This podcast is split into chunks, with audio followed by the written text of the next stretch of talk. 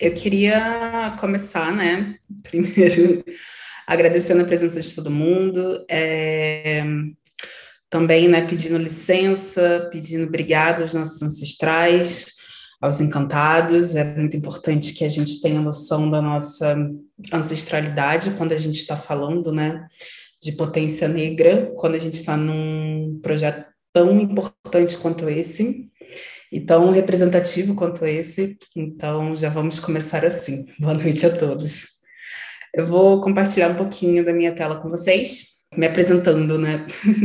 Eu sou estrate é, estrategista criativa de conteúdo e também sou project manager. Eu né, formei em produção cultural pela Universidade Federal Fluminense, o que quer dizer que eu formei no Rio de Janeiro, e para quem não sabe, eu sou carioca. Sempre gosto de falar isso, porque não somente sou carioca, mas eu sou da Baixada Fluminense, eu sou de Nilópolis, eu sou especialista também em cultura, educação e relações étnico-raciais, formei aqui na USP, e eu sou especialista em planejamento e estratégia pela Miami. Eu já, já fui agente, estrategista da Bia Ferreira, eu já fui coordenadora de comunicação de diversos festivais, inclusive incluindo Conexões Urbanas, que é um festival muito legal feminino lá de Brasília. É, o que a gente vai falar hoje, né? A gente vai falar de comunicação de novos imaginários. A gente vai falar sobre comuni como comunicar projetos e carreiras que estejam dentro desse novo imaginário. E quando a gente fala um novo imaginário, todo mundo fica meio assim, tipo, mas o que, que é isso, né? Quando eu, quando eu trago para você que eu quero comunicar um novo imaginário, eu estou falando de uma comunicação inclusiva, uma comunicação que consiga contemplar a história de todos, que realmente que, que entendem a sua identidade, a sua ancestralidade, o seu local, não somente racial, mas como pessoa dentro da história brasileira, né? Como sujeito dentro da história brasileira. E como a gente consegue colocar isso nos projetos e carreiras que a gente está criando. Como a gente consegue transformar isso em identidade ao ponto da gente é, externalizar tudo isso que está dentro da gente, toda a potência que a gente tem. E por último, eu vou passar por veiculação e distribuição de produtos culturais. Quando a gente está falando de comunicação, a gente sempre tem é, em mente que é um desafio é, conseguir comunicar toda a potência que a gente tem. É um desafio para a gente é, conseguir contar para o outro não somente a nossa história, mas tudo que a gente passou até aqui, né? Acho que o grande e acho não, né? Eu tenho certeza que o grande desafio de projetos e carreiras culturais é achar assim esse ponto de equilíbrio entre comunicar a ideia e conseguir disseminar a mensagem. Então, quando eu falo isso, eu quero que você consiga pensar de que consiga consiga assimilar que não é somente você conseguir dizer aqui, ó, meu projeto vai acontecer tal dia, vou lançar uma música tal dia e etc, daquela forma bem panfletar, né? É, acho que o primeiro, quando a primeira coisa que você tem que se ater e, enfim, abraçar assim mesmo e segurar quando você está falando de comunicar um projeto ou comunicar a sua carreira em si, é a mensagem que você traz para a mesa. Sabe? Qual é o diferencial que você traz para a mesa? Por que, que as pessoas vão prestar atenção no que você está falando? A gente está na era do na economia da, da do, do, do, conteúdo, né, da atenção. Então, a gente tem, ainda mais nesse espaço-tempo pós-pandemia, várias pessoas criando conteúdo, várias plataformas querendo manter você dentro dela, várias pessoas falando de diferentes formas a mesma coisa. Então, qual é a sua mensagem no meio desse mar de conteúdo que existe? O que que tá, o que que você traz para a mesa? O que que você faz de diferente, né? Qual é a sua participação da sociedade? Quem é você como sujeito nesse mar de gente, né? O que que seu projeto e o que que a sua carreira causam de, causam de impacto em outra pessoa? Não é só dizer eu tenho um projeto, eu tenho uma carreira, eu estou fazendo isso, mas qual o impacto que essa mensagem que eu estou transbordando traz para outras pessoas que são minhas semelhantes, outras pessoas que vão conseguir se identificar com tudo que eu passei e que eu estou contando para ela nesse momento. vez que a gente fala isso, fica assim, nossa, legal, beleza, mas como que eu vou comunicar esse novo, esse novo imaginário através desses, do meu projeto ou da minha carreira, né? Como que eu vou conseguir colocar isso de uma forma prática para as pessoas que estão né, me ouvindo, ou, pessoa, ou a comunidade que está ao meu redor, ou de repente, uh, como exemplo de, da coisa ali, quando como que eu vou conseguir transmitir isso não somente para as pessoas que são público-alvo desse meu evento, desse meu projeto, dessa minha carreira, mas também para outras pessoas que consigam se identificar com aquilo. Acho que, primeiro de tudo, e eu sempre bato nessa tecla, chega a ser chatinho, é o autoconhecimento. O autoconhecimento vai ser a sua principal ferramenta, assim, né, para construir essa identidade que eu estou falando, para você conseguir entender qual é a mensagem que você traz para a mesa e, enfim, o seu lugar como sujeito no meio desse, desse emaranhado de conteúdo, né? E quando você, enfim, se autoconhece, você consegue construir essa identidade, você consegue transformar isso em projeto, em evento, em, em carreira, em fases da sua carreira, em lançamentos, em produtos culturais.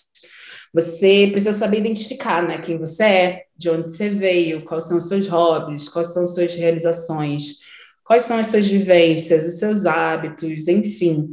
É, quando você olha para dentro, você consegue é, uma conexão, não somente com tudo que você é, mas o caminho que você trilhou para se tornar aquilo que você é hoje. Além disso, você consegue uma conexão com toda a sua história e todo, todo, né, todos os seus ancestrais, todas as pessoas que vieram antes de você. Então, só assim você consegue começar a contar a sua história, né? Você só consegue começar realmente a contar é, a sua história, a história do seu povo, a história da sua comunidade quando você se conhece. E esse foi, enfim, né, como muitos de vocês que, estão aqui sabem, esse foi a, essa foi a principal forma de apagamento, né, na, na história da, da nossa raça, do nosso sujeito racial no Brasil. Então, buscar conhecer isso é uma forma de se empoderar, é uma forma de se, se ater ao que realmente precisa ser passado, né, para a nossa comunidade. E a segunda forma de conseguir comunicar isso é comunicar esse seu propósito, né? Comunicar a razão que você é e a razão que você faz tudo que você faz. É, enfim, você conseguir refletir os seus objetivos e o que vai ditar esse conhecimento do seu propósito é, é você entender e ter bem alinhado assim na sua cabeça por que você faz o que você está fazendo como você faz o que você está fazendo e o que você faz. E tu, essas três perguntinhas assim são pilares para você conseguir atingir o seu objetivo. Toda vez que você se perde nesse mar de atenção, né, nesse mar de conteúdo, quando você volta ali para o seu propósito, é, é, possível que você consiga fazer isso fazendo essas três perguntas. Por que, que eu estou fazendo isso? como que eu estou fazendo isso? E tudo isso, né? Por que e como eu estou fazendo realmente chegou ao meu objetivo, que é o que eu estou fazendo? Então é muito, muito importante que a gente fixe na cabeça esse propósito para a gente não se perder. E acho que por último, assim, é entender e definir o seu posicionamento, né? É fazer uso de tudo que você descobrir nesse processo de autoconhecimento para comunicar a sua história para o mundo. É, e quando eu falo isso, posicionamento, isso vai para além de um projeto só ou para além da sua arte. Isso é realmente conseguir é, comunicar e expor o que você realmente acredita, né? Então, a sua comunidade quer saber quem você é, quer saber de verdade quem você é, no que você acredita, quais são as bandeiras que você levanta, é, como você realmente se posiciona em relação a, ao mundo e as pessoas querem se identificar com isso. As pessoas criam conexões quando, quando, quando a, o posicionamento que você tem é muito parecido com o dela. E às vezes ela nem, nem te conhece ou nem está tão ligada assim no seu projeto, na sua arte, etc.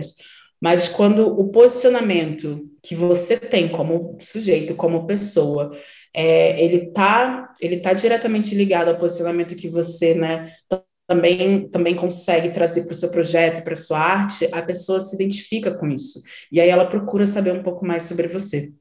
E e aí é, é, a partir disso que essa sua comunidade, essas pessoas que você está impactando, vão, vão querer ver o seu projeto, vão querer ver a sua arte, vão querer ver os seus produtos culturais, para além dessa coisa ali do, do lançamento, né? Tipo, ai meu Deus, aquele, aquele buzz, aquela confusão de olha, lançou, legal, lançou, vai ter o evento, vai ter o projeto, tal dia.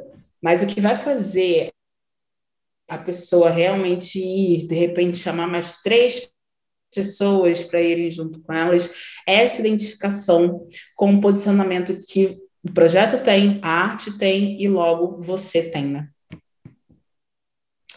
E aí eu fico perguntando assim, né? Como, como, como depois de se conhecer, de entender o posicionamento, de entender o propósito, como que a gente comunica isso, então, né? Como que a gente coloca isso em projetos ou em carreiras culturais. Eu acho que o mais importante, quando a gente está falando de comunicação, é comunicar, mas não é só falar ao vento, falar em qualquer lugar, falar toda hora. É muito importante você entender onde você vai comunicar e como você vai comunicar. E falando isso para pessoas criativas e que, enfim, né, que conseguem se expressar e se comunicar em diversos, diversos segmentos de, é, artísticos e etc., é preciso que você escolha o canal e a forma que você mais se sente confortável para se comunicar e comunicar o seu interior. É, e quando eu falo isso, eu estou dizendo que tem pessoas que escrevem melhor do que necessariamente falam para a câmera. Eu sou, eu sou essa pessoa. E tem gente que, que fotografa melhor, que ela consegue comunicar melhor através de imagem. Tem gente que consegue comunicar melhor através de vídeo. Então, é muito, é muito importante que você consiga identificar qual é o seu melhor, aonde você fica mais confortável. Não adianta forçar fazer milhões de vídeos se você não gosta de falar de frente para a câmera. é óbvio, né, que você consegue aprender técnicas e tudo isso para se sentir um pouco mais confortável, mas você pode estar muito mais confortável e não precisar fazer todo esse, esse aprendizado se você entender que você se comunica melhor de outra forma. E, mas é muito importante também você levar em consideração aonde o seu público está quando, quando você pensa em aonde você vai comunicar isso. E eu estou dizendo isso porque você é melhor escrevendo? Se você for melhor escrevendo, de repente, tem um canal, tem alguma rede social que é melhor para você com a sua escrita, que vai ser melhor para você comunicar com a sua comunidade através da sua escrita. E acho que, por último, quando a gente está pensando em comunicar, é conteúdo. Qual conteúdo você tem? Quais são as referências que você tem? Da onde que saiu o seu interesse em tal coisa? É, quem é a sua referência? Quem é o artista que você mais ouve? Quem é a sua, a sua base? Às vezes a sua referência é sua mãe, às vezes a sua referência é uma pessoa histórica da sua cidade, às vezes sua referência é um assistente social incrível que, enfim, criou 50 milhões de projetos. Quem é a sua referência? Da onde você tira a inspiração para continuar caminhando no meio do caos? E segundo, é um pouquinho de conteúdo técnico, e quando eu trago técnico aqui, não necessariamente é uma coisa realmente técnica, mas é o conteúdo que você vai falar sobre seus projetos, é o conteúdo que você vai falar que, de repente, é o conteúdo que você vai falar sobre a, o seu show, é o conteúdo que você vai falar sobre o seu projeto, é o conteúdo que você vai falar sobre quais são as áreas que o seu projeto atua, quais são as áreas, quais são, quais são os públicos que você trabalha, enfim, são conteúdos um pouco mais relacionados diretamente ao seu projeto ou à sua carreira. E por último, famosinho storytelling, né? E todo mundo fica falando bastante, tipo, ai meu Deus, storytelling, vamos aqui. Isso nada mais é, gente, do que contar a sua história. Contar a sua história. E você vai ter seu jeito único de fazer isso. Eu posso aqui ensinar para você, acho que 80, sei lá, no mínimo quatro técnicas de como fazer isso? Sim, mas só você vai saber contar a sua própria história. Eu não posso contar essa história. É por isso que eu começo toda a facilitação pedindo para vocês se apresentarem, porque O projeto pode chegar aqui e falar: olha, eu tenho um público que está assistindo a aula, não sei quantos por cento são assim, não sei quantos por cento são assado, e etc, etc. Mas só você, só você vai conseguir contar todos os processos que você passou de ganha, de, de ganho, de perda, enfim, todos os altos e baixos da sua vida do jeito especial que vai atingir diretamente uma pessoa que está passando pela mesma coisa que você, ou que já passou pela mesma coisa que você. Então, acho que se eu posso dar uma dica de conto, como contar uma história, eu acho que o básico é começo, meio e fim. eu acho que toda vez que. Não, é básico, é idiota, né? Mas é a realidade, tipo, porque as pessoas ficam querendo falar muito sobre o fim, falar que eu sou uma mulher negra da Baixada Fluminense, que eu nasci em Nilópolis, que eu tive pouquíssimos acessos. Como que foi essa jornada, todo esse processo que eu passei até chegar do lugar que eu cheguei? E o final, que é eu estar aqui contando para vocês e dividindo com vocês o conhecimento que eu tive, a oportunidade de adquirir.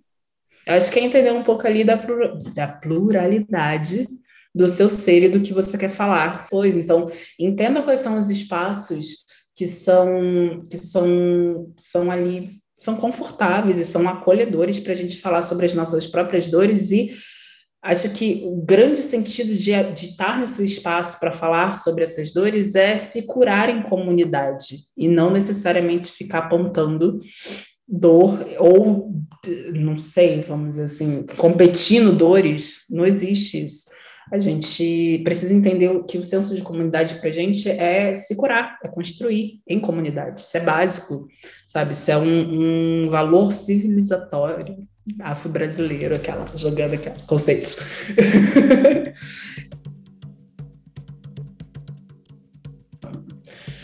gente, eu trouxe aqui um pouquinho para vocês agora, mãozinha na massa. Falamos, levantamos aqui conceitos, falamos de novos imaginários, falamos aqui de linha editorial, falamos de tudo, mas como que a gente realmente vai lançar esse projeto ou vai lançar esse produto? Acho que a primeira coisa, assim, real oficial é planejamento. Se planeje, planeje-se, pelo amor de Deus. O que todo mundo mais reclama quando a gente está falando de comunicação é que as pessoas não se planejam, elas chegam, sei lá, na semana do lançamento pedindo alguma coisa para alguém, para algum profissional, para algum, algum veículo de comunicação. Não tem como fazer isso, porque a gente não consegue quase nunca encaixar na pauta. E quando a gente está falando de patrocínio, então, é impossível. Se a gente está buscando patrocínio, a gente precisa entender e trabalhar com o nosso plano de comunicação com no mínimo seis meses de antecedência. A ideia é que você comece a planejar a comunicação dele com seis meses de antecedência. Eu acho que o primordial é entender e escolher a sua equipe. E isso eu falo não necessariamente do, do, do lugar de, ai, vamos escolher a melhor equipe possível, não, gente, a gente faz as coisas, todo mundo aqui está acostumado a fazer as coisas virar com dois reais e uma bala juquinha, não sei se tem bala juquinha aí. Então, quando a gente está falando de escolher equipe, a gente está falando de escolher pessoas que têm o mesmo norte que você, pessoas que têm a mesma, não vou dizer vivência porque é meio impossível, mas pessoas que têm o mesmo objetivo, pessoas que estão correndo na mesma direção que você.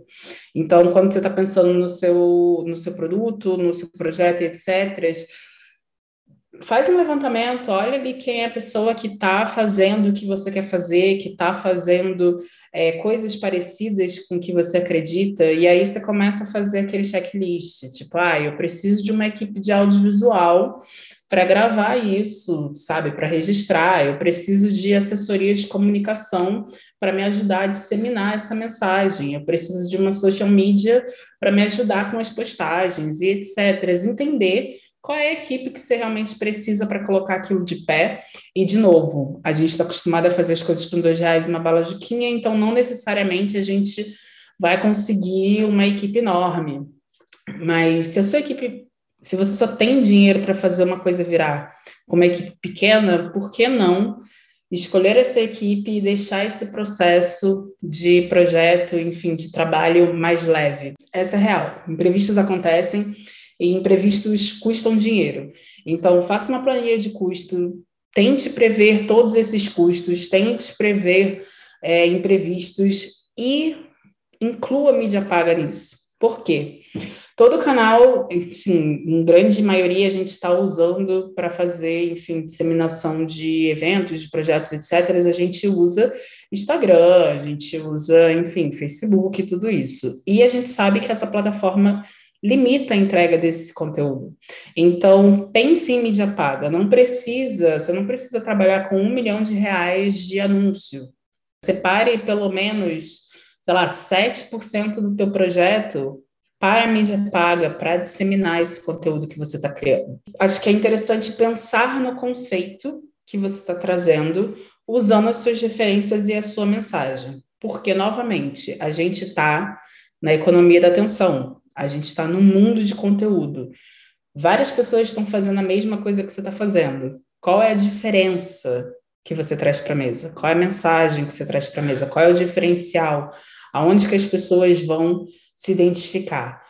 Pensa no seu conceito, pensa nessa, nesse projeto, nessa, nesse produto cultural, usando isso, usando essas referências, usando essa mensagem, porque aí você vai conseguir uma identificação mais orgânica com aquilo que você vai estar tá lançando. Logo, diretamente, você não vai precisar tanto de mídia paga.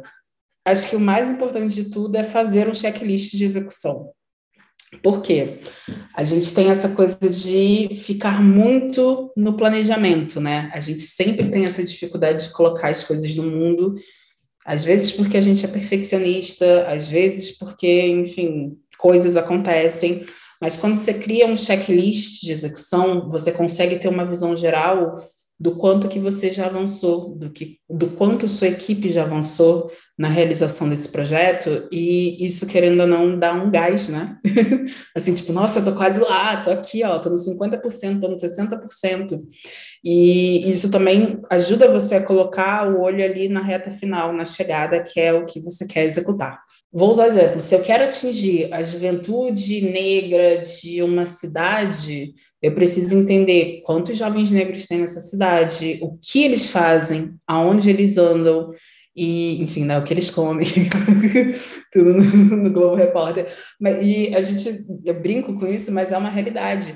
E, assim, as, as grandes empresas de comunicação, elas pagam horrores por uma pesquisa dessa. E é uma coisa que você sabe porque você está inserido nessa comunidade.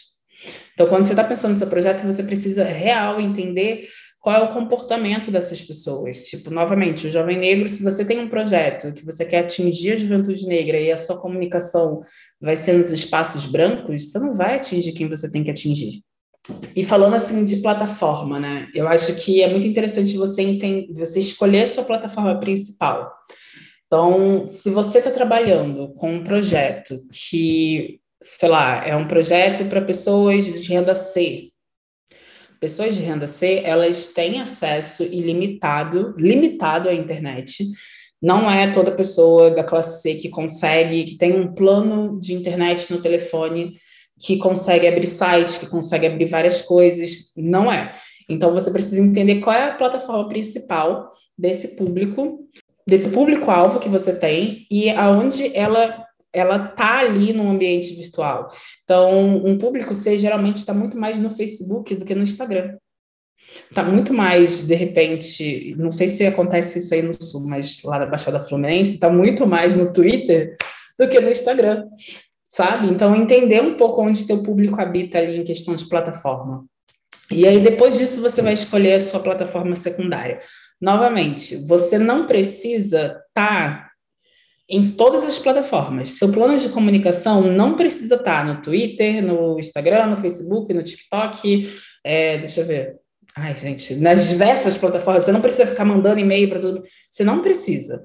Você precisa escolher a sua principal, que é a principal plataforma que vai atingir o teu público-alvo, e as suas plataformas secundárias, que são outras plataformas que você acha que teu público pode estar transitando por ali.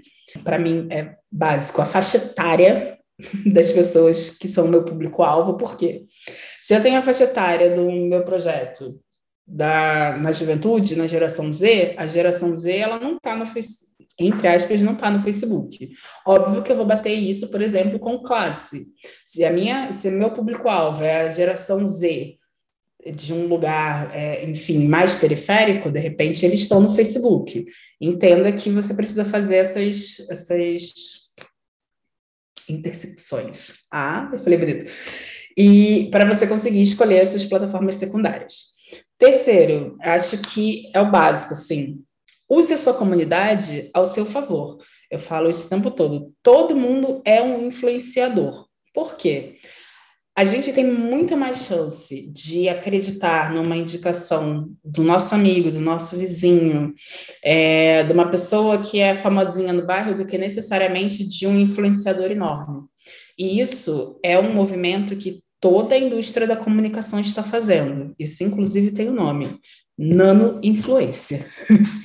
então, por exemplo, ontem, e eu vou usar um exemplo ótimo, ontem eu recebi aqui na minha casa uma cestinha daquele Food, Food to Save, alguma coisa assim, que é uma startup que ela, que ela consegue conectar pessoas que querem comprar com mercados, hortifrutis e padarias que têm excedentes de produção no final do dia.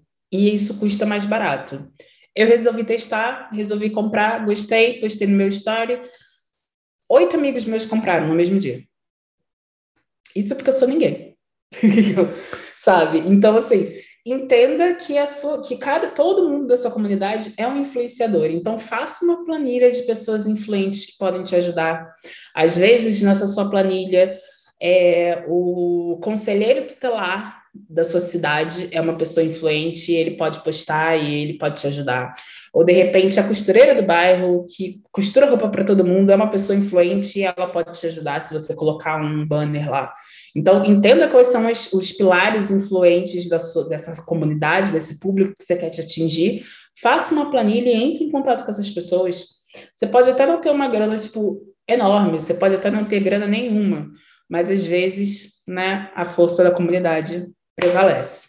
Conteúdos, é, plataformas pensam é, é, a sua entrega de acordo com os conteúdos que elas querem, que elas querem, que elas querem que os criadores, né, que os creators façam dentro da plataforma. A gente observou essa mudança agora, agora com o Instagram. O Instagram mudou toda a forma de entrega deles para priorizar vídeos, porque eles querem enfim, bater de frente com o TikTok. Também no TikTok você entende que há um formato ali do conteúdo daquela plataforma. Não adianta você querer fazer um vídeo só com imagens que não coisa muito. Então, entende ali o conteúdo de acordo com a linguagem de cada canal. Ah, Eu quero falar sobre hidratante, hidratante facial. Vou usar um exemplo bobo. E aí, é, vou falar sobre hidratante facial. No Instagram, eu posso fazer uma, um carrossel falando das, das, das um,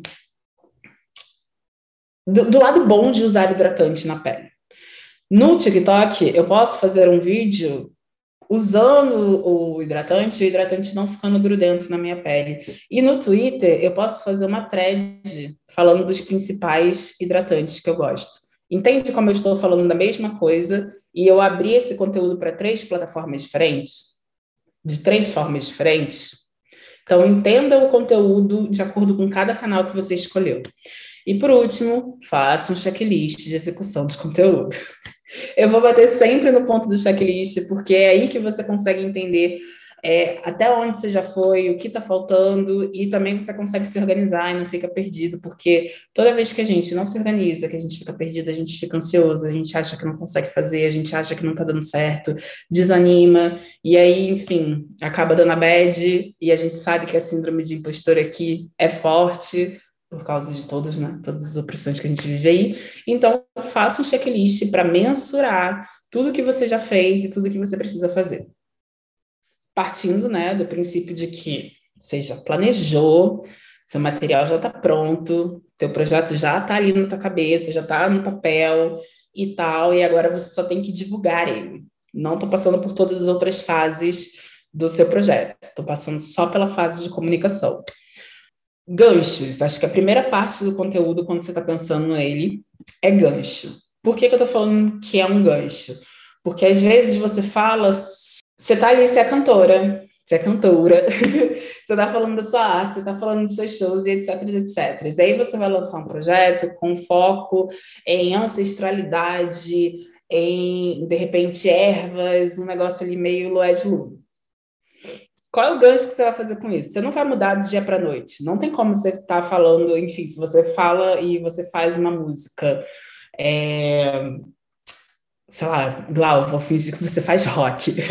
se você faz rock pra caramba aqui, um metal pesado, e aí você vai passar por uma coisa meio LED Luna, tem que ter toda uma mudança de era, tem que ter todo um preparamento desse público. Então você vai os ganchos dessa, nova, dessa sua nova era. E aí depois o próximo passo de conteúdo é o buzz. Quando a gente fala buzz, é uma coisa meio que é chamar a atenção das pessoas. Como que eu vou chamar a atenção das pessoas se eu estou passando de rock? Você já trouxe o gancho, você já começou a falar sobre isso. Sua comunidade é uma comunidade negra que entende ancestralidade, então ela entende que você está buscando ali a ancestralidade. Você começa a criar um buzz ao redor disso. Você começa, de repente, postar fotos suas, toda de branco, com ervas, postar fotos suas com alecrins, com umas coisas ali meio planta. Você começa a fazer um barulho em relação ao conceito, ao tema central do seu lançamento. O outro passo é o anúncio. Depois que você passou mais ou menos uma semana, duas semanas criando aquele assunto ali em volta daquilo, você faz o anúncio. Aí todo mundo vai falar assim: Ah, entendi agora por que, que ela está postando alecrim. Ela vai lançar um CD falando de alecrim, falando de erva, então agora fez sentido. E todo mundo fica animado para ver. Depois do anúncio, você entra na fase do pré-lançamento. A, frase, a fase do pré-lançamento, a gente sempre trabalha com é, o conceito do, do projeto. Então, você está ali fazendo um pré-lançamento, você já anunciou que aquele projeto vai acontecer, você começa a soltar o conceito. Você saiu do Alecrim, lá, o Alecrim, aí você vai postar, sei lá, uma foto ou um vídeo com Alecrim. Aí você começa a falar sobre as propriedades espirituais do Alecrim, as propriedades, não sei o que lá. Sabe, você começa a criar uma história. Você começa ali construir aquele conceito um passinho de cada vez. E aí você vai lançar, vai falar de espiritualidade, aí você começa a falar sobre mãe de ervas, aí você começa a falar sobre ancestralidade. Aí você vai montando esse conceito inteiro para deixar a pessoa imersa no universo que você está criando, porque você está criando um universo para apresentar para ela. Você está fazendo, você está é, tá arrumando a casa para receber visita toda uma comunidade, você está preparando aquilo ali para a pessoa ficar maravilhada com aquilo que você está mostrando para ela. E. Já, deixa só terminar esse pensamento, porque senão, gente, eu vou esquecer. E aí você chega, você preparou a casa inteira, arrumou ali e tal, e aí chegou a data que você anunciou que é o lançamento. É ali que você vai disparar tudo. Você vai disparar capas, teoricamente, você já disparou no, no pré-lançamento, o pôster também. Mas é ali que você vai jogar o link. É nessa hora que você vai chamar as pessoas que você conhece para postar sobre. E geralmente essa fase de lançamento, ela fica ali na atenção das pessoas, lembrando novamente na economia da atenção, ela fica mais ou menos até três dias então, quando você está pensando no pré-lançamento, construa todo o conceito, e aí, nesses três dias de lançamento, que é um dia antes, o dia do lançamento e um dia depois, use todas as armas que você tem. Usa mídia paga, usa é, pessoas, os amigos, usa influenciador, usa tudo que você puder usar nesses três dias, que é onde o fluxo de engajamento. E aí, depois disso, você entra na fase de pós-lançamento. E aí, pós-lançamento, de repente, é uma foto, pequenos, pequenos conteúdos, pequenas é, pílulas de, de imagens sobre aquilo, do lançamento que passou, os números que você alcançou, quantas pessoas você impactou, tudo isso é conteúdo de pós-lançamento. Depois do, do surto lá do lançamento, todo mundo falando sobre aquilo, você começa esse processo. Lembrando que esse conteúdo de lançamento ele dura né, três dias, vamos dizer assim, essa reverberação. E o pré-lançamento, o ideal é fazer uma semana antes, duas semanas antes, depende de qual projeto você está falando. Eu estou falando de uma semana antes porque eu, enfim, né, costumo pensar muito conteúdo para música. Então, músicos aqui, artistas do Brasil, o pré-lançamento é uma semana antes. Eu gosto muito, muito, muito, muito do exemplo da Maia. Maia é maravilhosa, uma cantora, compositora, modelo lá da Bahia, perfeita, tudo. Eu trouxe aqui o exemplo que ela usou de visual para fazer o lançamento da música dela, Faca Molada. Aqui ela trouxe, né, o anúncio, que foi tipo um teaserzinho só com a data, que isso já seria o Buzz. Ela trouxe a capa do negócio, e aí ela trouxe a ação. Fez uma trinca ali. Depois ela fez mais uma trinca com as pessoas, influenciadores, amigos, fãs e etc., fazendo a ação da faca molada. Mais uma trinca. Depois disso, ela trouxe um pedacinho da música. Até o momento, ela ainda não tinha falado da música. Repare. Depois ela trouxe um pedacinho da música. Depois ela trouxe já a música lançada. E depois ela trouxe os números que ela alcançou. Mas na coisa de cima, ela trouxe mais uma pessoa dançando a música, com a coreografia da música. Depois disso, ela trouxe a ativação que ela fez, que foi uma projeção. E depois disso, ela trouxe o rostinho dela, linda, maravilhosa, toda dentro da paleta que ela já estava trabalhando no single. Viu? Ela conseguiu fazer um lançamento com uma, duas, três, quatro, quatro trincas de fotos. E não necessariamente são os conteúdos incríveis ganhadores de prêmios de, de design. Entende? Às vezes, menos, e na grande maioria das vezes, menos é mais. E isso eu estou usando de exemplo porque, novamente, tem marcas que fazem anúncios com contagens regressivas dentro da, da, da, das cores que elas vão assumir, enfim, na coleção ou no projeto que elas estão lançando, e isso já gera um buzz, e elas conseguem desenvolver a partir disso. Um outro exemplo que eu trouxe é o Malik, que eu gosto muito também. O Malik, enfim, né, é um cantor aqui, acho que é de rap, daqui de São Paulo, e aí eu quis trazer muito ele, porque, primeiro, que eu acho bem incrível o projeto que ele criou, e segundo, pelo número de seguidores. Porque a Maia que eu trouxe já tem ali, né, mais de 10 mil, na época que existia isso, ela já tinha uma rasta para cima, então, teoricamente, na é, ficaria mais fácil. O Malik que eu trouxe, ele estava na época com quase 4 mil seguidores. E ele lançou essa música chamada Canção de um Pai de Quebrada. A construção do lançamento foi a foto dele com a filha dele, a foto dele em preto e branco, mais uma foto dele com a filha dele. Depois disso, ele lançou é, pequenos, pequenas pílulas de conteúdo que juntas elas ficavam um documentário. Então, novamente, ele trouxe aqui, ele falando sobre por que, que ele resolveu fazer aquilo, qual foi a reflexão que ele teve em ser um pai de quebrada, qual foi a vivência dele. No meio, ele trouxe uma foto penteando o cabelo da filha, que né, é fofo. Quem não? Quem não vai dar um like? E depois disso trouxe mais um pedaço desse documentário. Enfim, e você pode perceber que ele usou dois formatos. Um ele usou IGTV e o outro ele usou Rios. Depois ele trouxe aqui aonde que ele, ah, enfim, né, o lançamento entrou, os resultados que ele teve, mais uma foto com a filha dele, e agora já nessa coisa de, né, de quebrada, eh, dando a entender, nenhuma foto dessas aqui saiu do conceito, e por fim ele trouxe o resultado do lançamento. 200k de streaming na música. Agora tem quatro, tinha, na época não, não chegava nem a 4 mil seguidores.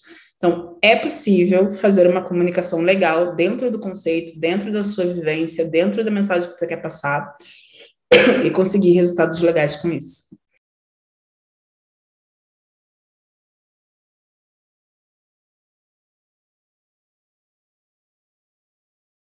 Acho que primeiro de tudo, né, a gente precisa levantar e entender o que está acontecendo no, no cenário, no mercado que a gente está atuando, porque às vezes uma estratégia muito grande que funcionou de repente, sei lá, para uma Manu Gavassi, pode funcionar para você. Você acha que não funcionaria, mas funciona.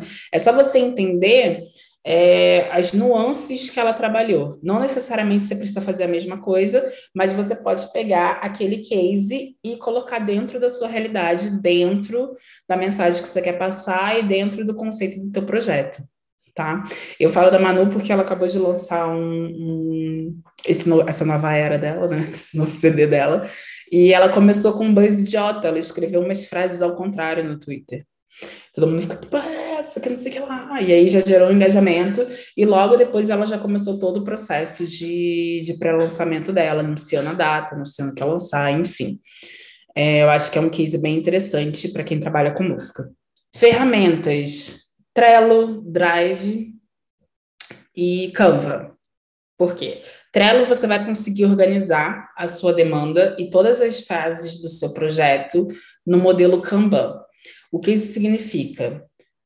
Preciso fazer, estou fazendo, já fiz.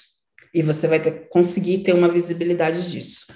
E aí, isso também serve para você estruturar, né, não somente o andamento do seu projeto, mas também as coisas que você precisa postar nas redes sociais.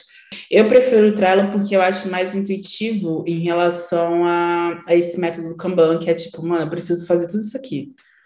Né? Vou listar tudo que eu preciso fazer. Ah, preciso postar tal dia, preciso postar de tal pessoa, preciso fazer isso, preciso fazer pagamento, preciso fazer. Lá, lá, lá. O que eu estou fazendo agora? que está em andamento. Está em andamento a arte da primeira, sei lá, do primeiro dia de atração do meu projeto. Está em andamento as assinaturas do contrato. Está em andamento, é, não sei, a contratação do, de alguma coisa. Tudo isso você consegue ali colocar no que está em andamento e você consegue usar datas, enfim, se organizar ali de alguma forma. E tem a parte do eu já fiz, que aí você consegue ter visibilidade de tudo que já foi feito. Novamente, isso dá para você estruturar dessa forma para o projeto e para as redes sociais também. O que eu faço para organizar, enfim, conteúdo? Eu coloco ali todo o conteúdo que eu quero fazer, mas nesse de rede social em si eu coloco, tipo, uma lista de tudo que eu quero falar sobre, todos os conteúdos que eu vou surtando e vou pensando. E aí eu coloco, aí eu coloco outras, outras coluninhas, né? Separando cada um. Então, eu boto tudo numa lista só e aí eu separo. Ah, esse conteúdo aqui é um conteúdo que tem esse público-alvo que eu quero que engaje. Ou esse conteúdo aqui eu vou botar segunda. Ou esse conteúdo aqui eu vou botar quarta. Eu tenho dois quadros assim. Eu tenho um, que é essa confusão toda que eu separo as ideias, e o outro, que eu coloco como calendário. Então, no primeiro quadro, eu vou lá, jogo todas as ideias de conteúdo que eu tenho, tudo coisa e aí escrevo, enfim, surto, coloco lá tudo, coloco link de pesquisa, coloco, sabe, tipo foto, coloco tudo. E aí eu vou jogando para o outro quadro, que é onde eu organizo a prioridade de cada um, sabe? Tenha esse lugar que você só joga as ideias. Pode ser um caderno, pode ser o Trello, pode ser qualquer coisa que funcione para você, mas que você consiga colocar todas as ideias que você tem ali, porque às vezes você está passando, sei lá, está cozinhando, está fazendo ali o jantar e vem um, um troço na cabeça. E aí você consegue anotar. E aí depois disso você consegue estruturar, tipo, separar aquilo, colocar qual dia que você precisa fazer e tudo isso. A segunda coisa que eu uso muito é aquele famoso planner. para mim funciona horrores.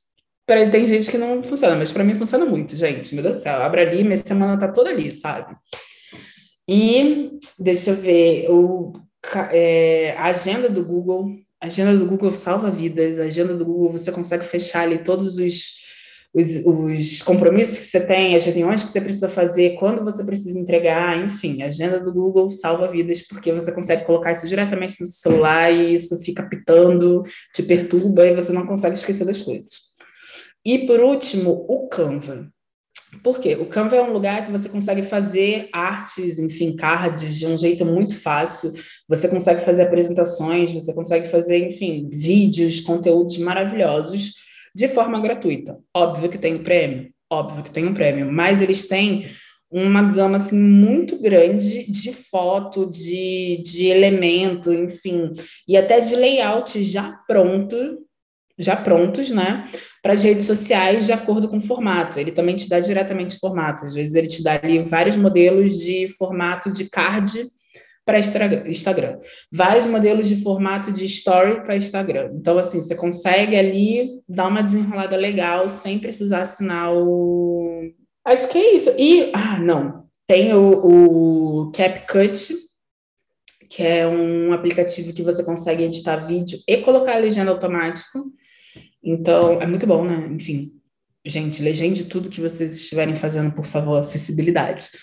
E tem o InShot que você consegue editar de forma mais livre, assim, menos chatinha do que CapCut, os vídeos que você tem. Uh, eu, eu estava muito, muito no InShot, ele é muito fácil de usar, ele é muito, muito sensorial, muito, muito intuitivo, então você consegue editar bem rápido, assim, pequenos vídeos, vídeos de 30 segundos, etc. Eu, particularmente, sou uma negação para fazer isso dentro da plataforma.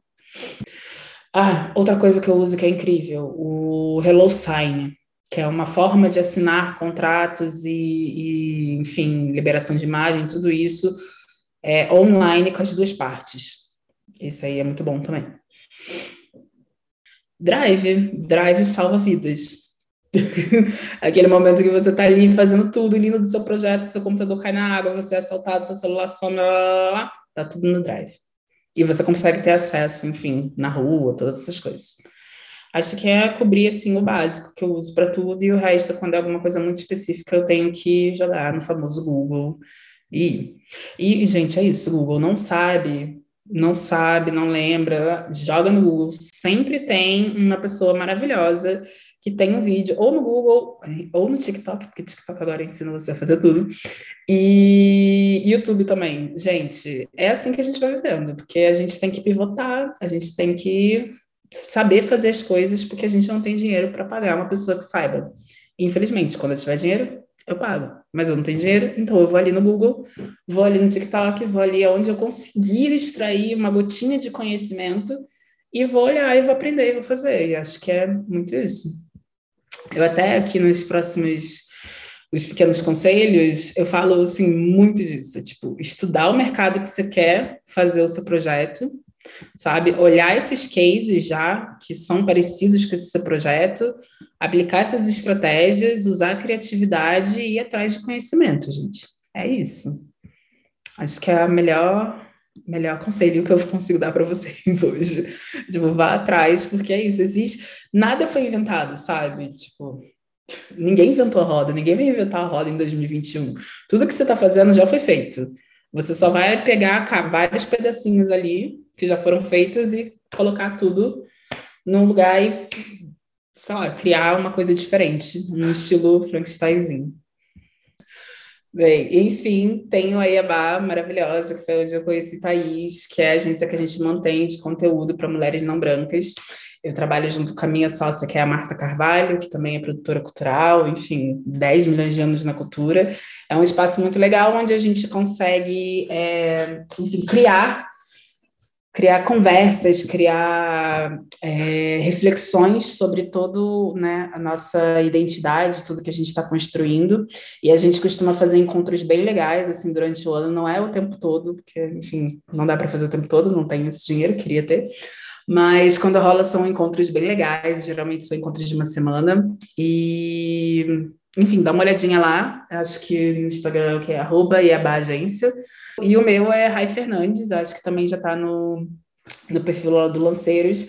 Se vocês tiverem qualquer dúvida, qualquer coisa, qualquer conversa, me grita, chama no inbox, chama na DM. Às vezes eu demoro para responder, às vezes eu demoro para responder, mas eu sempre respondo. E foi incrível, gente. Muito obrigada por me receber, muito obrigada por tirar essa disponibilidade de ouvir as minhas loucuras aqui. E que, que todo esse conhecimento, assim, que eu trouxe para vocês possam fazer alguma diferença em todos os projetos que vocês estão criando. Quero ver todos eles, inclusive me marque. Eu adoro, tá sabe? E me faça aqui disponível para compartilhar o que vocês estiverem precisando. Grita aqui, grita lá na Iabá. E muita felicidade, muito, muita axé aí nessa jornada. Muito feliz de conseguir compartilhar com vocês um pouquinho que eu sei e trazer e conhecer vocês e ouvir um pouquinho da história de vocês também.